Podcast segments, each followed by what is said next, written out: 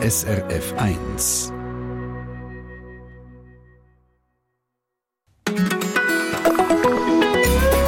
SRF 1 Gut zwei Wochen ist es her, wo es in Marokko zum schwersten Erdbeben gekommen ist, was es im Land je gegeben hat. Ganze Dörfer in den Bergen sind ausgelöscht worden. Tausende Menschen sind gestorben oder verletzt worden. Der hat es vielleicht mitbekommen, die Glückskette hat nach dieser Katastrophe eine Spendeaktion lanciert, um den Überlebenden von diesem Beben zu helfen. Nur kurz darauf ab, die nächste Katastrophe in einem nordafrikanischen Land. Libyen wird von einem Sturmteuf erfasst. Darna im Osten vom Land ist wieder unbewohnbar. Neben Tausenden Toten sind Zehntausende Menschen auf der Flucht. Marokko und Libyen. Zwei Katastrophen auf einmal. In solchen Fällen will die Glückskette, die humanitäre Stiftung von der SRG, helfen. Für Marokko läuft seit zwei Wochen eine Spendesammlung. Anders für Libyen, wo die Glückskette im Moment nicht aktiv werden kann. In der Sendung Treffpunkt fragen wir noch, äh, was ist Marokko im Erdbebengebiet in den letzten Tagen gelaufen und wie soll es weitergehen? Eine Hilfsorganisation gibt uns Einblick und wir haben eine Live-Schaltung nach äh, Marokko auf dem Programm. Und dann Libyen, ein Land im Bürgerkrieg, Minen und Zerstörung erschweren die Hilfe, die Hilfe Leistungen von außen und machen sie manchmal sogar unmöglich. Wie geht man bei Hilfsorganisationen mit diesem Dilemma um? Das fragen wir alles noch, unter anderem in dieser Stunde im Studio. Dani Vorle, grüße miteinander.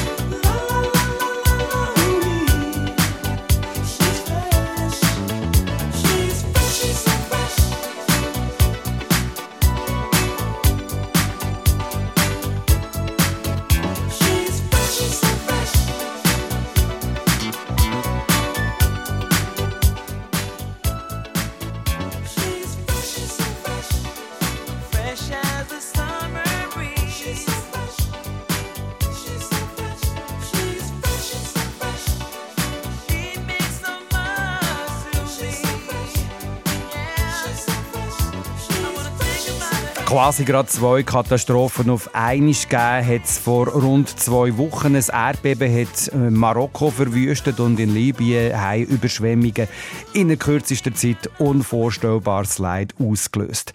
Bei solchen Katastrophen wird Glückskette aktiv. Für Marokko ist seit zwei Wochen eine Spendesammlung angelaufen. Für Libyen kann die allerdings im Moment nicht aktiv werden. Judith Schuler von der Glückskette hier bei mir im Studio. Wie hat Glückskette bei diesen beiden Katastrophen reagiert? Kurz? Es ist wirklich eine schwierige Situation. Wir haben bei Marokko sehr schnell eine Spendensammlung machen. Wir haben aber zuerst müssen sicherstellen, dass wir auch Partnerorganisationen vor Ort haben und die können äh, intervenieren und Hilfe leisten. Die Zusicherung haben wir dann am Montag bekommen. Wir haben sofort den Aufruf gestartet und gleichzeitig ist die ähm, Katastrophe in Libyen gekommen. Gleichzeitig auch noch die Ankündigung, dass ähm, Marokko kein Hilfs äh, Hilfsangebot Angebot äh, von der Schweiz also darauf nicht reagiert hat. Und das hat zu sehr viel Verwirrung geführt bei unseren Spendern. Wir müssen an dieser Stelle gerade schnell unterbrechen für eine dringende Verkehrsmeldung. Verkehrsinfo SRF von 10.09 Uhr. In Graubünden ist auf der A13 San Bernardino Bellinzona der Geitunnel in beiden Richtungen wegen dringenden Unterhaltsarbeiten bis voraussichtlich 11 Uhr gesperrt. Ich wiederhole, A13 San Bernardino Bellinzona, der Geitunnel in beiden Richtungen wegen dringenden Unterhaltsarbeiten bis voraussichtlich 11 Uhr gesperrt. Wir kommen noch einmal zurück auf die beiden Katastrophen Marokko-Libyen. Judith Schuler von der Glückskette. Warum sammelt die Glückskette denn nicht explizit jetzt auch für Libyen? Es ist so, dass wir immer zuerst sicherstellen müssen, dass unsere Partnerorganisationen vor Ort sind und auch arbeiten können. Wir haben das abgeklärt mit unseren Partnerorganisationen und bis jetzt ähm, sind ähm, einfach noch nicht genügend Organisationen vor Ort und können Hilfe leisten. Wir haben aber allen kommuniziert, dass falls sie jetzt ähm, etwas werden unternehmen, Projekt umsetzen, können wir Hilfe aus unserem, Nothilfefonds geben. Das ist ein Fonds, wo wir genau für solche Situationen haben, wo es eben nicht möglich ist, einen Spendenaufruf zu machen. Das heißt, es laufen ständig auch Bemühungen und wir schauen ständig die Lage vor Ort anschauen. Ne? Das ist so. Wir sind im dauernden Austausch mit allen Organisationen. Das ist für Libyen der Fall und auch für Marokko. Wir haben gesagt, seit zwei Wochen läuft die Spendesammlung für Marokko. Was ist da der aktuelle Stand? Wir haben jetzt heute Morgen ein zwei, mehr als zwei Millionen bekommen. Das ist vergleichsweise für eine so eine Katastrophe eher wenig, aber ich denke, es ist eine große Verwirrung da gewesen, dass eben das Hilfsangebot von der Schweiz nicht angenommen worden ist und gleichzeitig äh, man ruft die Glückskette zu Spenden auf. Das dürfen wir nicht verwechseln. Also bei, einerseits bei der Schweiz geht es um bilaterale Hilfe, aber wir sind natürlich mit ähm, mit äh, Schweizer Partnerorganisationen, also mit Hilfswerk vor Ort ähm, im Austausch und die können Hilfe leisten. Und die Zusicherung haben wir auch gehabt, wo wir den Spendenaufruf lanciert haben. Was ist denn jetzt in den letzten zwei Wochen angelaufen? Vielleicht konkrete Beispiele? Also wir haben mehrere Partnerorganisationen, die jetzt am Arbeiten sind. Eine Organisation, die wir nachher noch hören, ist schon seit dem ersten Tag am Nothilfe leisten über lokale Partner. Also sie verteilen Hilfsgüter. Dann haben wir auch Médecins du Monde, eine medizinische Organisation, also die im Gesundheitsbereich tätig ist, die Nothilfe leistet vor Ort. Und Helvetas wird über lokale Partner auch Hilfe leisten. Sie sind vor allem im Bereich der Notunterkünfte und so weiter tätig. Das Gegenwart, wo soll der Fokus in den nächsten Tagen gesetzt werden? Wir müssen jetzt schauen, wie es weitergeht. Können wir noch mehr Organisationen vor Ort, äh, die Hilfe leisten Ganz wichtig ist jetzt auch die Vorbereitung für den Winter. Wir wissen, der Winter wird sehr, sehr kalt in Marokko, vor allem mit diesen Bergdörfern, die zerstört worden sind. Und bis der erste Schnee kommt, also bis es wirklich kalt wird, müssen äh, wirklich die Notunterkünfte so weit sein, dass sie auch vor der Kälte geschützt sind, weil sonst haben wir noch viel, viel mehr Schwierigkeiten in der Zukunft. Judith Schuler von der Glückskette über die die beiden Katastrophen in den nordafrikanischen Ländern Libyen und Marokko. Als nächstes hier in der Sendung Fokus Marokko. Für die Schweizerin Rea Christ ist Marokko seit äh, rund 20 Jahren sozusagen ihr zweites Daheim. Wie erlebt sie die Situation nach dem Erdbeben rund zwei Wochen nach der Katastrophe? Da fragen wir live vor Ort nach in wenigen Minuten. When you point at the sky, what you hit will be far away. Funny that with the naked eye.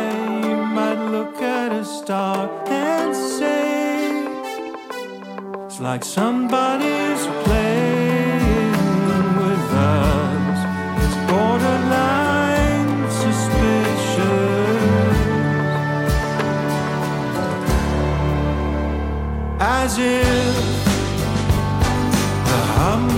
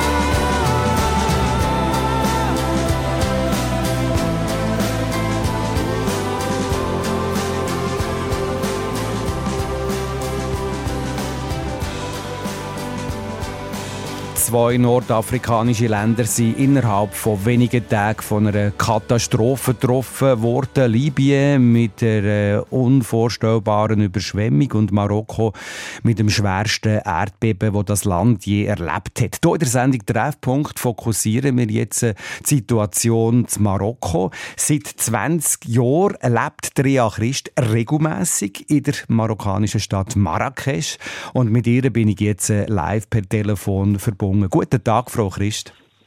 Guten Morgen, Herr Forler. Es ist heute der Tag 17 nach dem grossen Erdbeben, insbesondere für die Überlebenden im Atlasgebirge, in diesen Bergdörfli, ist es ein Kampf zum Überleben. Wie solidarisch erlebt ihr die marokkanische Gesellschaft, Frau Christ? Also ich erlebe da, dass Menschen unheimlich hilfsbereit sind.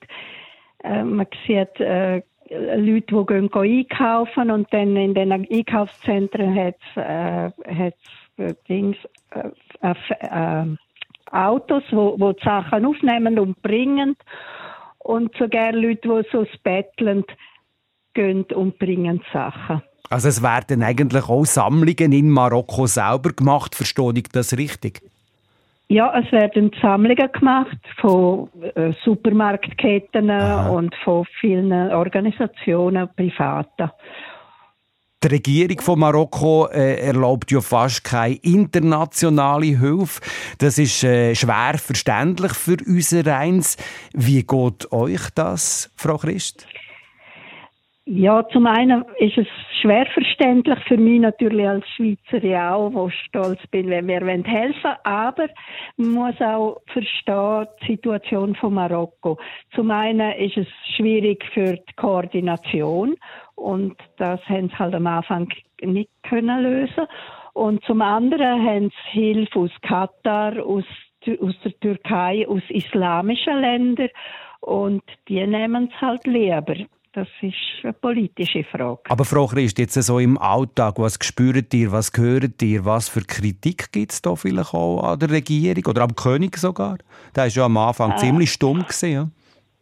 Am König hat es am Anfang ein bisschen, ein bisschen äh, Kritik gegeben. Jetzt im Moment sind sie eigentlich sehr zufrieden. Der König hat das jetzt sehr gut gemanagt. Er hat einen Haufen Spenden gemacht. Äh, ein Haufen Regierungsbeamte müssen einen Teil von ihrem Lohn abgeben. Äh, wenn sie mehr haben als ein gewisser Etat. Ja. Und äh, der König hat jedem, jeder Familie Hilfe zugesprochen der Staat kommt und kontrolliert die Häuser, die zerstört sind und, und, und nimmt das auf und die werden dann auch etwas kriegen. Also im Moment ist, sind sie sehr aktiv. Mhm. Werden wir konkret? Hilfe muss ja vor Ort kommen, Rea Christ, äh, aber viele Dörfer die sind ja sehr abgelegen, eben in diesem Atlasgebirge. Was wisst ihr von den Leuten, die in diesem Atlasgebirge sind? Ja, es ist schwierig. Man kommt dort eben auch unter normalen Umständen fast nicht her. Mhm. Das hat, man kann nur mit Mulli oder zu Fuß raufgehen. Äh, ich höre halt von Leuten, ja, viel Tote, wo, von Familienmitgliedern und das ist wirklich schwierig für die Menschen. Die Armee hat aber äh, ganze Lastwagen mit Maulesel transportiert und, und die Armee geht also direkt auch in die kleinen Dörfli. Inwiefern flüchten die Menschen aus diesen kleinen verwüsteten Dörfli vielleicht vom Land auch in die Stadt? Ist das ein Thema? Ja, das ist ein Thema. Es kommen natürlich viel. Es hat sowieso viel, wo vom Land in die Stadt kommen zum äh, zum da arbeiten und Geld verdienen. Und jetzt ist es noch mehr, aber man muss auch verstehen, dass viele halt dort bleiben wollen. Mhm. Und man kann doch die mhm. Leute nicht einfach rausnehmen von hm. ihrem, von ihrem Daheim. Ich weiss nicht, darf ich fragen, habt ihr Kontakt zu Leuten, die so abgelegen wohnen, die dort daheim sind? Ja, wenig, aber ich habe ganz wenig Kontakt zu solchen Leuten, die, die dort wohnen. Wie wohnen die und wie geht es denen? Die, die, meisten Häuser dort sind zerstört. Der, der Staat hat Zelt gebracht, die leben jetzt im Zelt. Und ähm, ja, sie probieren halt zum dort bleiben, was sie auch sagen. Äh, sie wollen halt bei ihren Tieren und bei ihren, äh, und bei ihren Äcker und so bleiben. Die, das sind extrem fließig, das sind Bauern und die tun auf jedem Stückchen Land, wo man nur kann, tun die anbauen, etwas zum äh, Agrikultur machen. Können dir Menschen, die Angehörige verloren haben, Rea Christ? Ja, ich kenne leider eine junge Frau, die hat zehn Familienmitglieder verloren. Und die schafft hier in Marrakesch, das ist eine Putzfrau einem Hotel. Mhm. Aber sie ist, wie soll ich sagen, so durch und äh, man merkt, dass sie furchtbar traumatisiert ist. Mhm.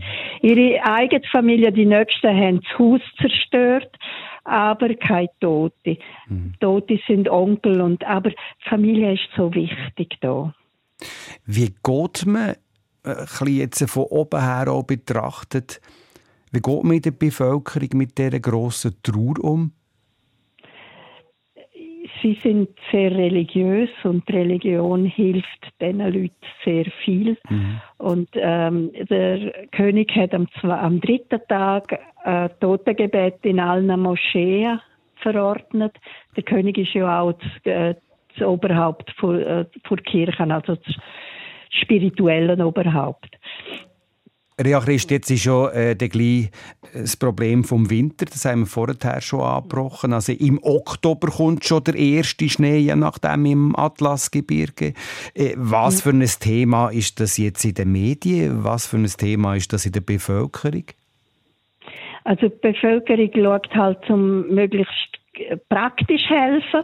Und mhm. was ich jetzt zum Beispiel gesehen habe, die warmen Decken und, und Zelt, das ist alles ausverkauft in den Supermärkten. Ja. Die können kaum noch mit nachschieben. Und das ist jetzt das, was es wirklich braucht. Wie sieht es eigentlich aus nach so einem schweren Erdbeben mit Nachbeben? Gibt es die noch bis zum heutigen Tag? Spürt ihr solche Momente? Ja, wir haben noch Nachbeben gehabt. Das letzte war gestern Morgen. Ja. Und die sind nicht so stark um vier herum. Man merkt es kaum. Ich merke es nur wegen meinem Hund, weil er bellt. Und dann gehe ich Aha. schauen und ja. dann sehe ich, ah, jetzt hat es wieder eins gehabt. Mhm. Wie sieht es jetzt eigentlich? Aber für die Häuser, die kaputt sind, ist es halt prekär, ja. weil dort mag, es wenig leiden. Jetzt wollte ich gerade sagen, ihr seid ja in Marrakesch, in der Stadt selber daheim. Äh, wie sieht es mhm. denn bei euch in der Stadt in Marrakesch aus? Also, wie gehen dort die Reparaturen voran und so? Die machen wie verrückt vorwärts. Die haben bald eine große, ein grosses Finan äh, Finanzzusammenkunft weltweit. Und die schaffen wie verrückt. Mhm. In der Altstadt sieht man nichts mehr, das ist schon alles fortgeräumt und gepflegt. Und dort, wo ich vorher gewohnt habe, in dem Hotel, dort hat es auch Zerstörungen gehabt. Die haben schon die Mauern schon wieder gepflegt und alles. Also, die machen wie verrückt vorwärts. Und Leute, die auf Hilfe angewiesen sind, die vielleicht auch eben ihre Häuser müssen geflickt haben, wie geduldig erleben ihr die Menschen in eurem Umfeld, die von Schäden jetzt, sage ich mal, einfach betroffen sind? Also ich, ich, ich will ein kleines Beispiel von meinem Gemüse- und Früchtehändler erzählen. Der ja, hat zwei Mauern zusammengekracht. Und dann habe ich ihn gefragt, ja, ist der Staat schon gekommen, zum, zum Schauen? Und dann hat er gesagt, nein, sie sind noch nicht gekommen, aber wissen Sie, ich kann ja dort leben und mein Haus ist nicht so kaputt und ich habe Zeit es ist wichtiger, dass sie zu denen gehen, die jetzt wirklich nötig haben. Und das hat mich sehr beeindruckt. Drea Christ, Schweizerin, seit 20 Jahren regelmäßig in Marokko daheim. Die zweite Heimat, kann man sagen. Vielen herzlichen Dank, Rea Christ, für äh, eure Eindrücke, die ihr hier geschildert habt. An dieser Stelle sage ich gerne noch einmal, dass Glückskette sammelt für die betroffenen Menschen in Marokko. Neben Nothilfe geht es jetzt ja primär eben auch um die anstehende Wintersaison, wo schon im Oktober in diesen betroffenen Bergdörfern Schnee bringt. Mit eurer Spende die Glückskette helfen ihr diesen Menschen in Not. Spenden könnt ihr über glückskette.ch oder direkt am Postschalter mit dem Vermerk Erdbeben Marokko. Eine der Partnerhilfsorganisationen der Glückskette ist die feministische Friedensorganisation, die schon seit 23 Jahren auch in Marokko tätig ist. Wie gehen Sie in diesen Tagen die Hilfe im Erdbebengebiet an? Das fragen wir nachher nach der halben Elf Anrufen hier in der Sendung Treffpunkt auf SRF 1.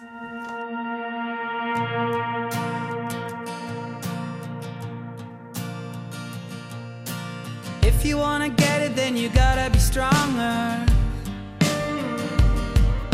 Don't let it get away, don't you wait any longer. And if you're breaking down, stand a little bit taller. You gotta pick yourself you get any smaller?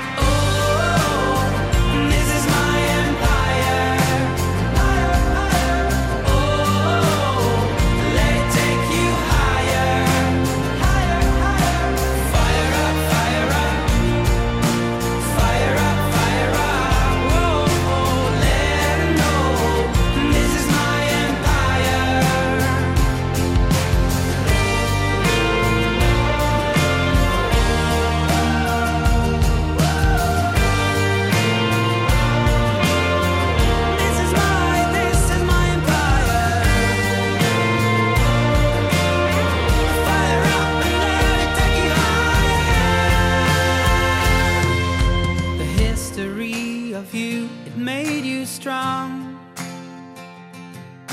Buried, but you know you had it all along. Fire up, fire up.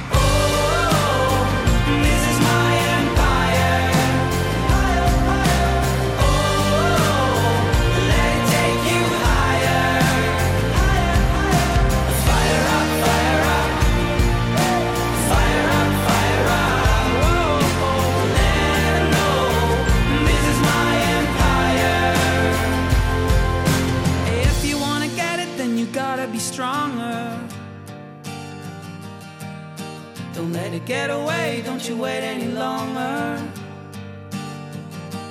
Whoa, oh, oh. Mit 77 Bombay Street zum Verkehrsüberblick. Verkehrsinfo SRF von 10.31 Uhr in Graubünden ist auf der A13 San Bernardino Bellinzona der Gay-Tunnel in beiden Richtungen wieder offen. Dann Stau oder stockend am Walensee auf der A3 Richtung Chur zwischen Wesen und Murg, dies wegen Bauarbeiten und in der Region Zürich auf dem Westring Richtung Gubris ab Urdorf Süd.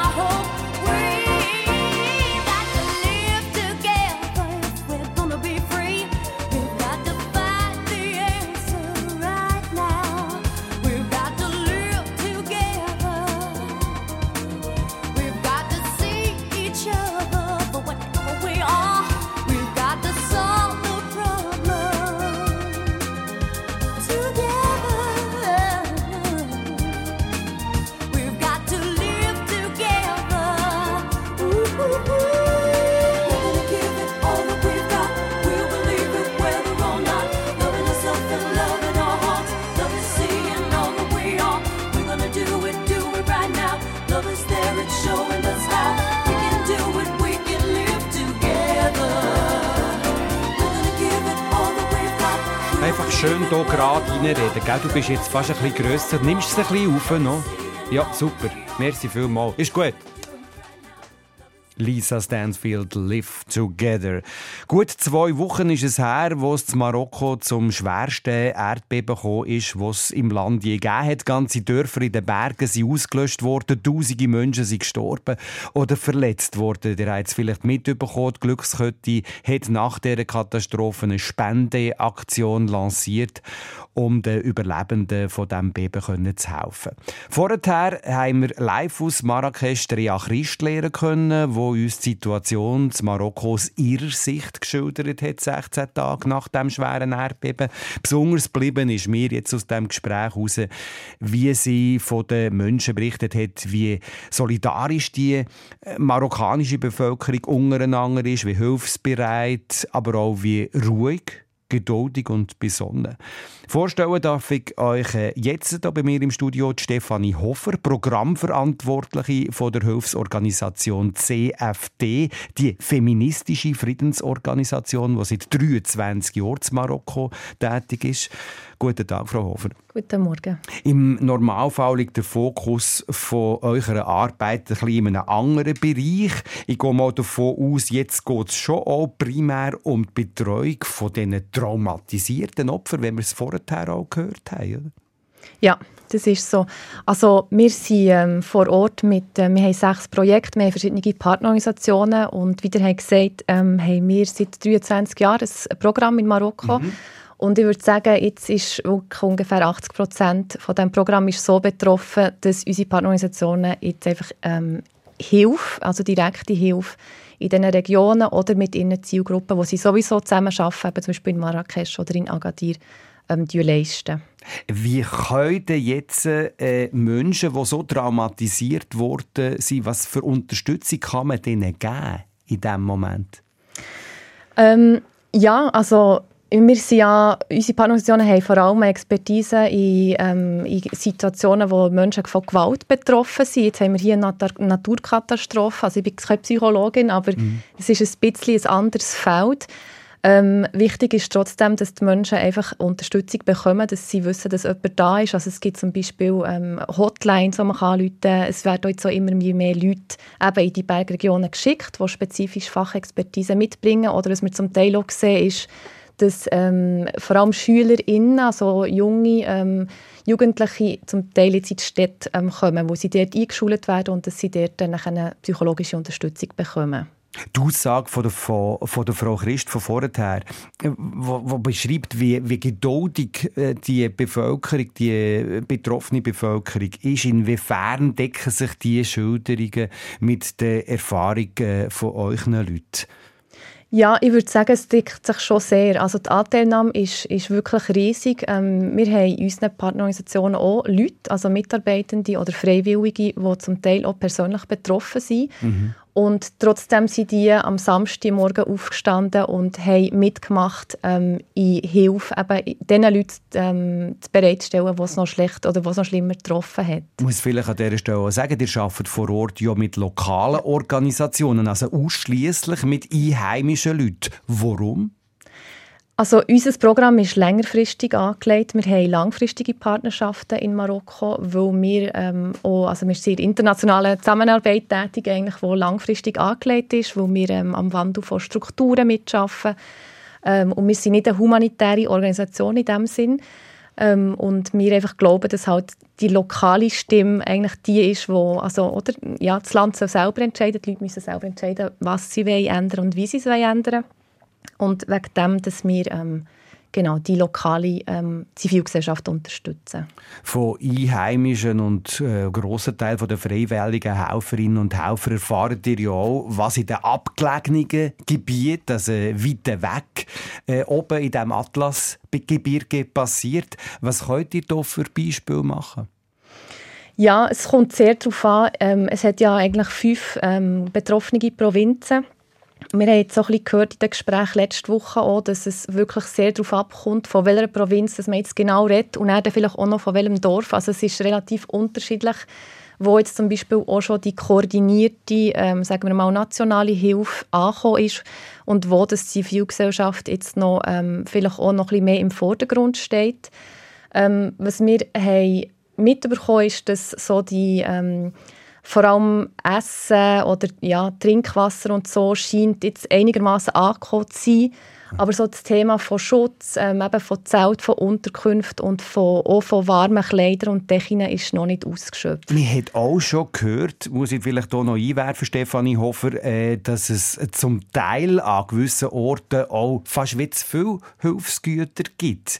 Ist das so?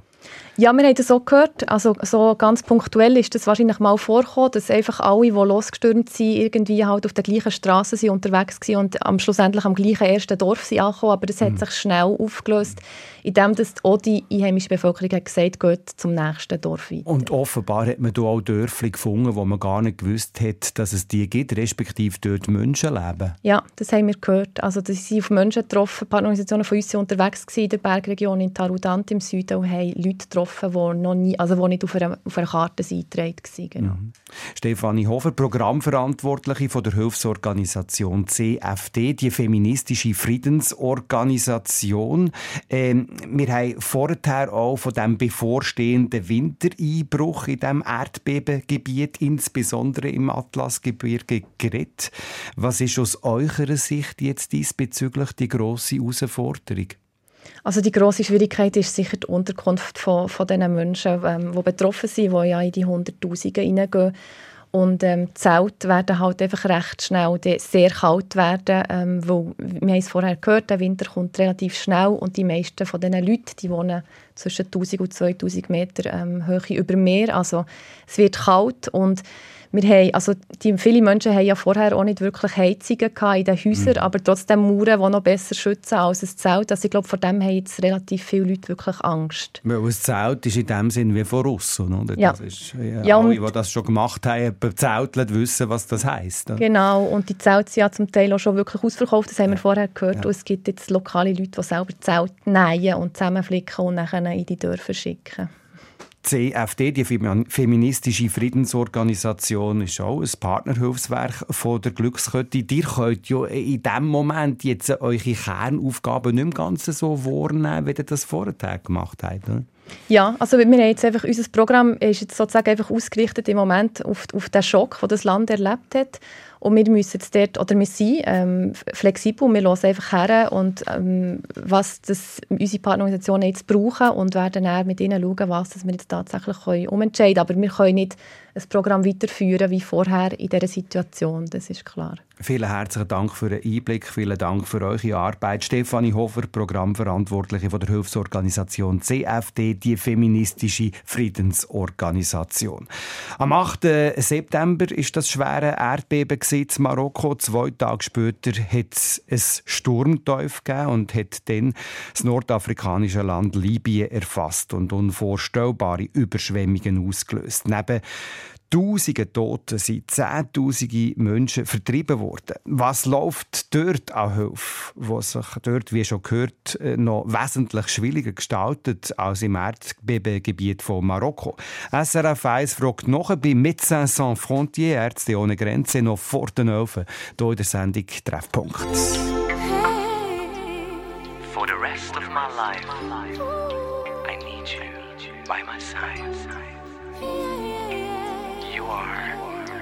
The love of my life. Oh. Sun always shines when you're near, sharing your secrets, my dear. You are the one that I need. Without you,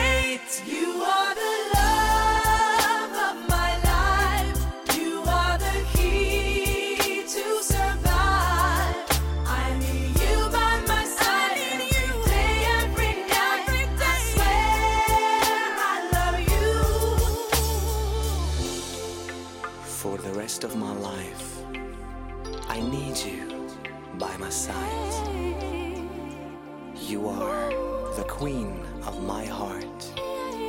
You are the love of my life. You're the one that I love sent from heaven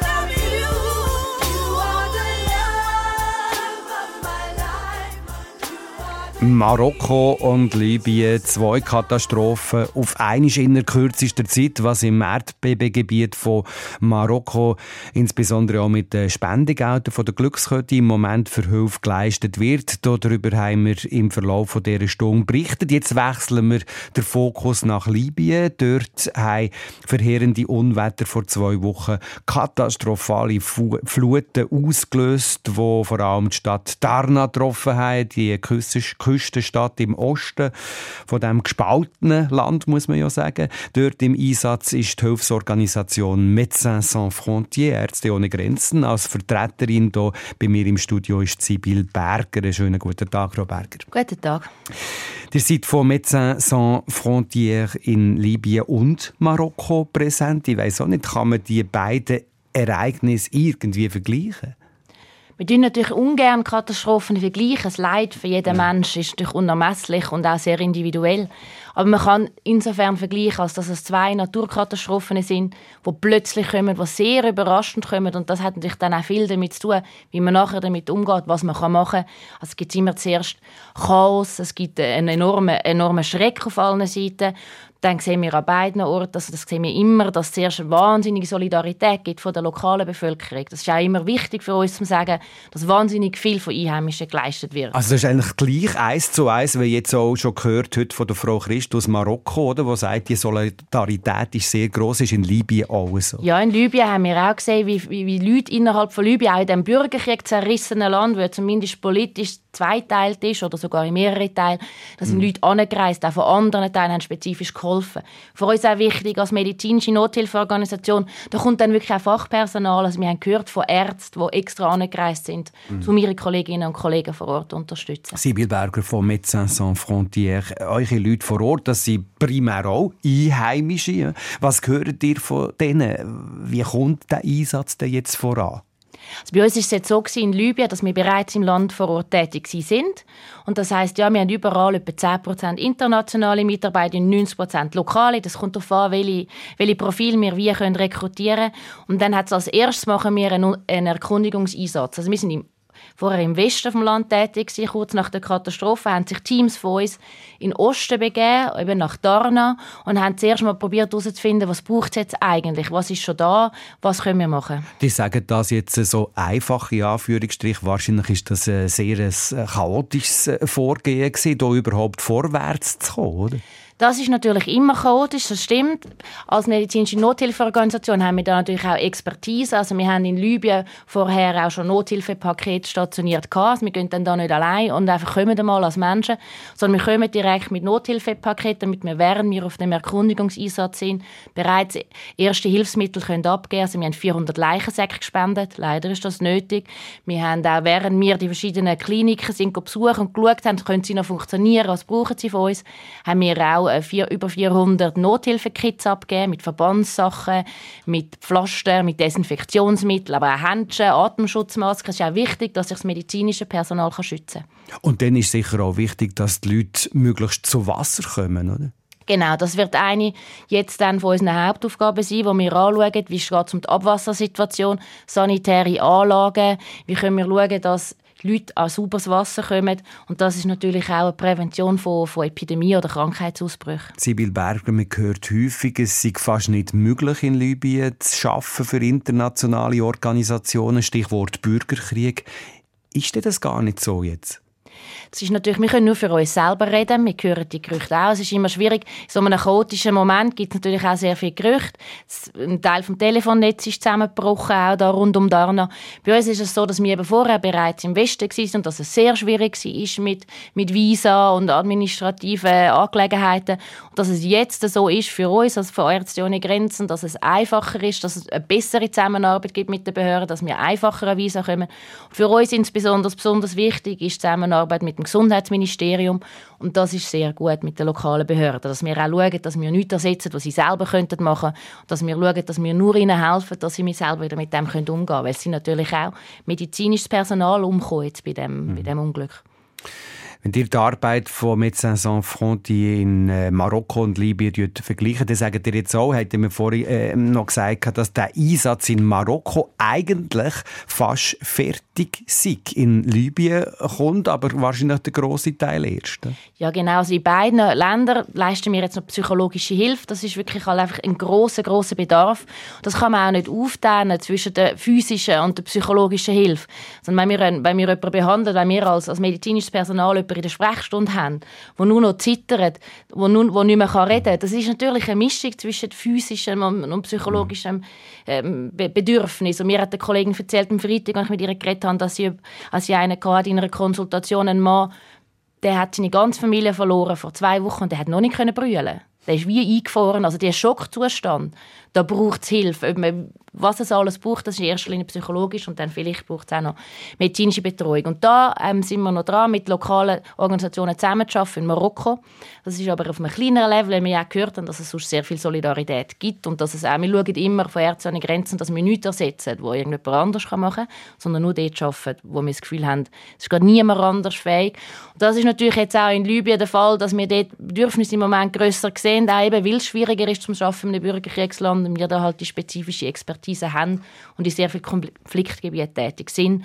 Und darum zusätzlich zu der psychologischen Hilfe auch wirklich medizinische Grundbedürfnisse werden abdecken, chronische Krankheiten, das ist ganz wichtig nach so einer Katastrophe.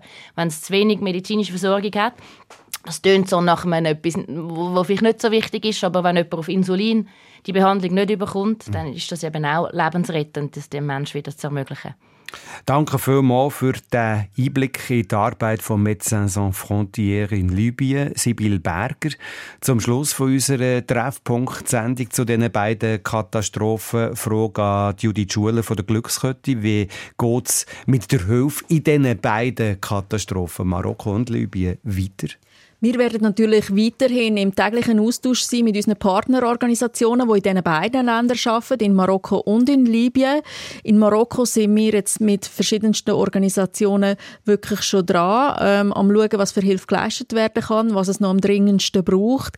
Wie lange wir die Hilfe noch weiter unterstützen können, hängt natürlich auch von den Spendengeldern ab. Können wir den Wiederaufbau noch unterstützen? Können wir noch kurzfristig ähm, mit den Partnerorganisationen zusammenarbeiten? Das kommt darauf an. Im Kontext von Libyen ähm, werden wir ähm, Finanzierungsgesuche ähm, annehmen und aus dem, aus dem Nothilfefonds finanzieren, falls das ähm, sollte ein Bedürfnis sein Alle Informationen zum Spenden auch findet ihr online über glückskette.ch. Die Sendung Treffpunkt heute mit Fokus Hilfe für Marokko und Libyen.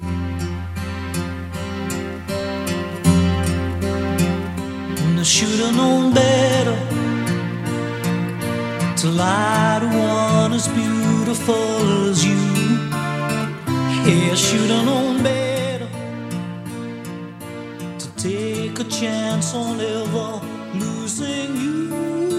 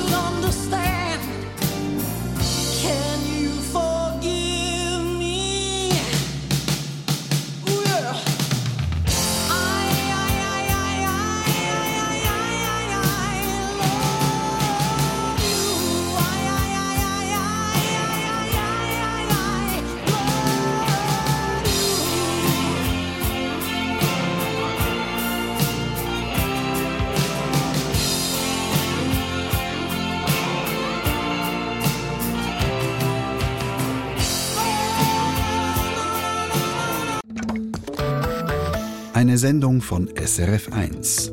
Mehr Informationen und Podcasts auf srf1.ch.